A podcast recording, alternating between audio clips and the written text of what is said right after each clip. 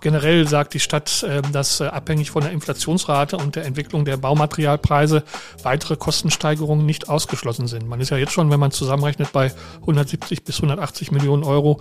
Ich schätze mal, dass man wahrscheinlich am Ende dann über 200 Millionen liegen wird. Unterm U, der Dortmund-Podcast mit Bastian Pietsch.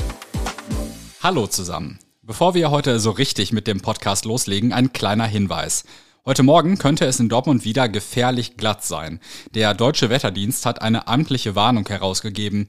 Mit Extremwetter, wie zum Beispiel in Rheinland-Pfalz, müsst ihr wohl nicht rechnen, passt aber trotzdem auf, wenn ihr heute früh unterwegs seid. In unserem Gespräch zum Thema des Tages geht es gleich um den geplanten Mega-Neubau für das Theater Dortmund. Die Pläne dafür sind im vergangenen Jahr bekannt geworden und waren damals auch wegen ihrer Kosten nicht unumstritten. Gestern hat die Stadtspitze mitgeteilt, dass der erste Teil des Projektes, der Neubau der jungen Bühne neben dem Schauspielhaus, nochmal deutlich teurer werden soll. Woher die Preissteigerung kommt und was sie für das Projekt insgesamt bedeutet, bespreche ich gleich mit meinem Kollegen Oliver Vollmerich. Los geht's aber wie immer mit dem Nachrichtenüberblick. Update. Widerstand. Am Samstagnachmittag wollen viele Menschen in der Dortmunder Innenstadt gegen die AfD und gegen Rechtsextremismus demonstrieren. Die Polizei rechnet mit etwa 500 bis 1000 Teilnehmenden. Aufgerufen hat der Dortmunder Arbeitskreis gegen Rechtsextremismus unter dem Motto Das neue Braun ist blau. Die Demonstrierenden wollen sich am Nordausgang des Hauptbahnhofs treffen und dann in die City ziehen. Dort soll es auch eine Abschlusskundgebung geben. Wo genau die stattfinden soll und welche Route die Demonstrierenden nehmen werden, ist aber noch nicht bekannt. Auch in anderen Städten haben sich in den vergangenen Tagen viele Menschen versammelt, um gegen die AfD zu demonstrieren, beispielsweise 7000 am Montag in Essen. Hintergrund ist eine Recherche von Korrektiv, laut der sich Ende November unter anderem Vertreter der AfD mit Rechtsextremisten getroffen haben. Thema des Treffens waren demnach Pläne für eine massenhafte Vertreibung von Deutschen mit Migrationshintergrund. Geräumt. In einem großen Wohnblock in der Nordstadt ist am Dienstag ein Feuer ausgebrochen. Betroffen waren eine Wohnung und mehrere Balkone. Dabei kam es auch zu einer starken Rauchentwicklung. Auch Fenster in dem Gebäude sind geplatzt, so dass der Rauch in die nicht direkt vom Feuer betroffenen Wohnungen ziehen konnte. Das Mehrfamilienhaus musste deshalb teilweise evakuiert werden. Eine Person wurde mit dem Verdacht auf eine Rauchgasvergiftung in ein Krankenhaus gebracht. An dem Einsatz waren etwa 60 Feuerwehrleute beteiligt, darunter auch Spezialisten der Höhenrettung. Beschäftigt. Trotz der schwierigen wirtschaftlichen Rahmenbedingungen blieb der Arbeitsmarkt in Dortmund im vergangenen Jahr weitgehend stabil. Im Jahresdurchschnitt waren rund 37.000 Menschen in Dortmund arbeitslos gemeldet. Das entspricht etwa einer Arbeitslosenquote von 11,5 Prozent. Insgesamt habe es 2023 weniger Menschen gegeben, die neu arbeitslos geworden sind, allerdings auch weniger, die aus der Arbeitslosigkeit herausgekommen seien, so die Arbeitsagentur. Zurückgegangen sei die Nachfrage von Unternehmen nach Arbeitskräften. Rund 4100 offene Stellen habe es im Jahresdurchschnitt gegeben, fast 20 Prozent weniger als im Vorjahr. Das Thema des Tages. Das Dortmunder Schauspielhaus soll samt einer jungen Bühne für einen dreistelligen Millionenbetrag neu gebaut werden. Man könnte sagen, muss neu gebaut werden, denn das alte Haus ist komplett marode. Darüber haben wir auch schon in der Folge vom 27. Oktober 2023 gesprochen. Gestern hat die Stadtspitze nun mitgeteilt, dass der erste Teil des Projektes, der Neubau der jungen Bühne, mehr als doppelt so teuer wird wie ursprünglich gedacht. Woher die Preisexplosion kommt, was sie für das Projekt insgesamt bedeutet und ob der Neubau jetzt nochmal auf den Prüfstand gestellt werden muss, bespreche ich jetzt mit meinem Kollegen Oliver Vollmerich. Oliver, vielleicht müssen wir zum Anfang einmal klären, was ist eigentlich die junge Bühne? Die junge Bühne gibt es in der Form heute noch nicht. Sie soll gebaut werden als Kombination für das Kinder- und Jugendtheater, das ja aktuell in der Skellstraße untergebracht ist, und die Kinderoper. Das ist so ein kleines Kind sozusagen des Opernhauses. Da gab es mal so ein kleines Interimsgebäude an der Ecke Hövelstraße, Wall, das jetzt aber auch nicht mehr genutzt wird. Also das sind, wie gesagt, zwei Dinge, die ja speziell für junges Publikum halt vorhanden sind beim Theater Dortmund und die sollen zusammengefasst werden in einem neuen Gebäude der jungen Bühne. Und wie viel teurer wird der Neubau jetzt? Ja, er sollte ursprünglich mal 32 Millionen Euro kosten. Das war der Beschluss des Rates, äh, der Grundsatzbeschluss sozusagen von 2018.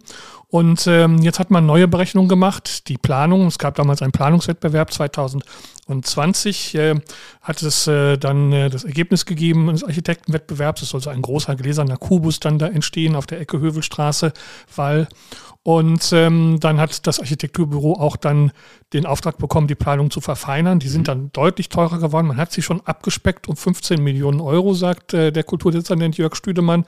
Und trotzdem ist man jetzt bei 71,4 Millionen Euro gelandet und dazu kommen noch einmal 9,1 Millionen Euro, um das Ganze mit dem Schauspielhaus zu verbinden, denn das macht ja Sinn, beides nebeneinander zu stellen. Alleine hilft ja nicht, sondern auch über Treppenhäuser und ähnliches muss das Ganze ja miteinander verbunden werden. Das kostet dann nochmal 19,1 Millionen Euro. Also insgesamt sind wir dann bei 80,5 Millionen Euro, die der Neubau dort kosten würde. Also 80 Millionen statt 32 Millionen. Hat die Stadtspitze diese Preissteigerung irgendwie begründet, als sie die bekannt gegeben hat? Ja, einmal sagt sie natürlich, die Kostenberechnung stammt von 2017, ist also mittlerweile sieben Jahre alt. Und es ist ja seitdem ähm, eine Menge an Dingen passiert, an Krisen passiert, die die Preise in die Höhe getrieben haben. Gerade im Baubereich hat es ja exorbitante Steigerungen gegeben und die schlagen sich jetzt natürlich nieder. Und dann halt, wie gesagt, neue Auflagen, zum Beispiel für Brandschutz, Fluchtwege und so weiter. Also insgesamt hat es dann zu dieser Erhöhung geführt. Äh, auch das Baumaterial, was sehr schwer zu bekommen ist, Inflationsrate, das alles zusammen hat halt zu dieser großen Kostensteigerung dann beigetragen. Du hast es gerade schon gesagt, es soll ja nicht nur die junge Bühne gebaut werden, sondern auch das große Schauspielhaus soll komplett neu gebaut werden. Kannst du einmal zusammenfassen, wo man da gerade steht bei dem Gesamtprojekt? Da ist man noch in einem wesentlich früheren Planungsstadium als jetzt bei der Jungen Bühne. Da gibt es ja schon einen Architektenentwurf und ähm, weitere detailliertere Planung. Das bisher für die Schauspielhäuser war nur eine Machbarkeitsstudie. Man hat ja vor allen Dingen untersucht, ist es sinnvoller, das Ganze zu sanieren oder neu zu bauen. Und dann hat man verschiedene Kostenberechnungen gehabt äh, für die Sanierung, ungefähr 71 Millionen und der Neubau für 93 Millionen. Der Rat hat sich letztlich dafür entschieden, die Neubauvariante zu wählen, weil die halt auch nachhaltiger ist.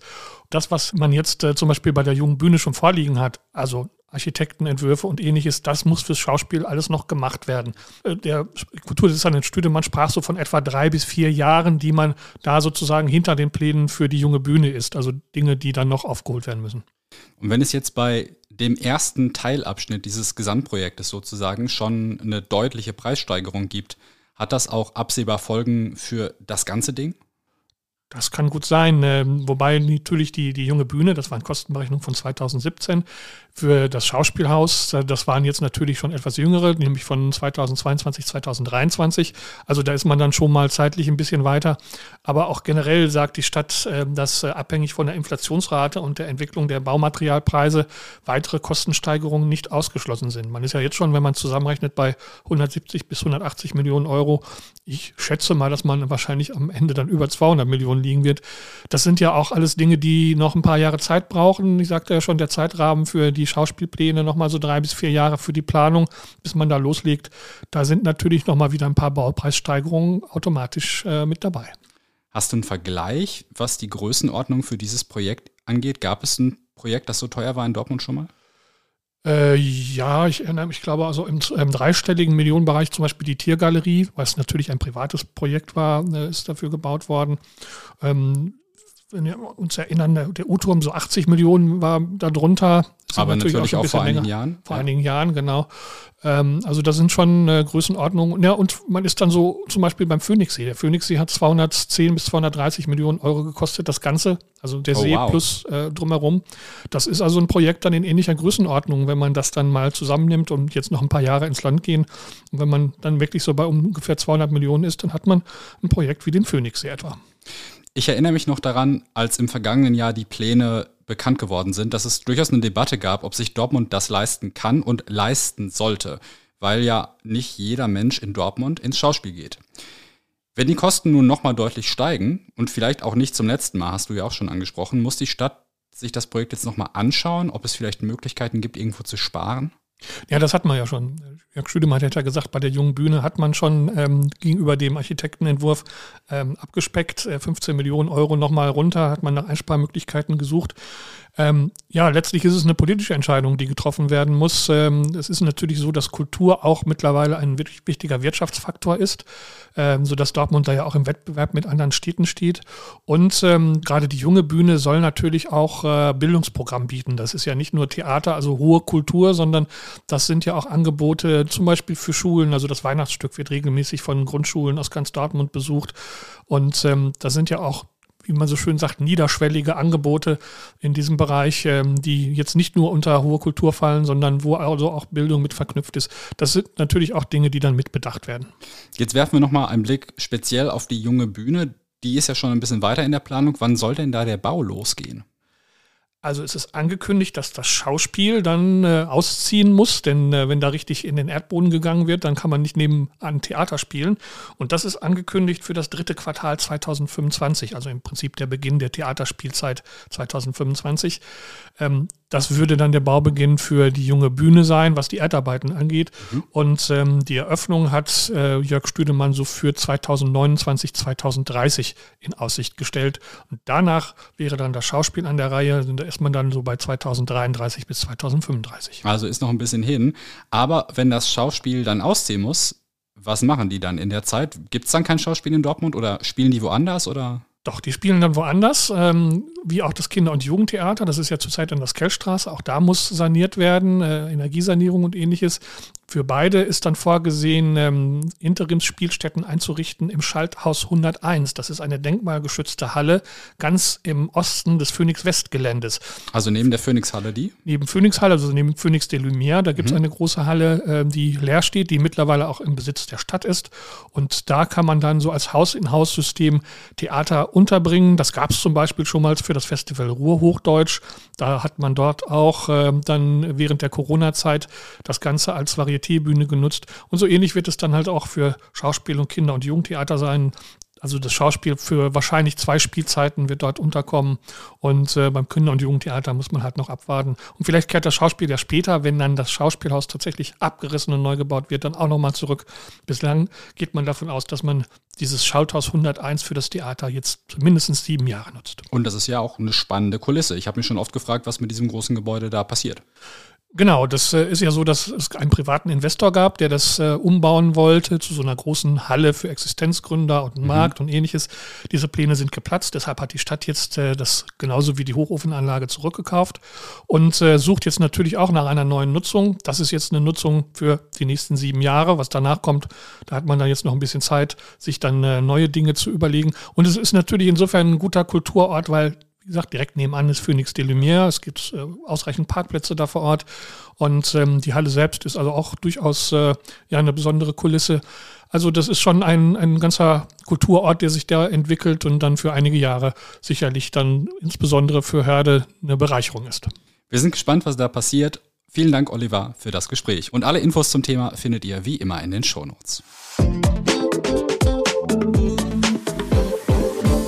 Am Westen Hellweg gibt es ein Geschäft, in dem ihr nur Süßigkeiten bekommt. Das House of Sweets liegt in der Nähe der Tiergalerie. Dort war gestern Fernsehkoch Björn Freitag zu Gast. Für die WDR-Serie Der Vorkoster hat sich Björn Freitag mit Fruchtgummi beschäftigt. Dabei ging es allerdings nicht nur darum, welche Sorte der nun am besten schmeckt, Vielmehr geht der Sternekoch den Hintergründen der Lebensmittelindustrie nach, blickt also auch hinter die Kulissen der Produktion und fragt, welche Fruchtgummis einigermaßen gesund sind und welche nicht. Selbstverständlich wird aber auch probiert und dafür war Björn Freitag im House of Sweets am Westen Hellweg zu Gast. Die Folge von Der Vorkoster mit Dreh in Dortmund wird voraussichtlich im Sommer ausgestrahlt. Einen genauen Termin konnte der WDR aber noch nicht nennen. Die nächste Folge von Unterm U gibt's wie sonst auch morgen um 5 Uhr morgens überall, wo es Podcasts gibt. Ich freue mich, wenn ihr uns dort ein Abo dalasst und wenn ihr auch morgen wieder dabei seid. Macht's euch nett und wir hören uns.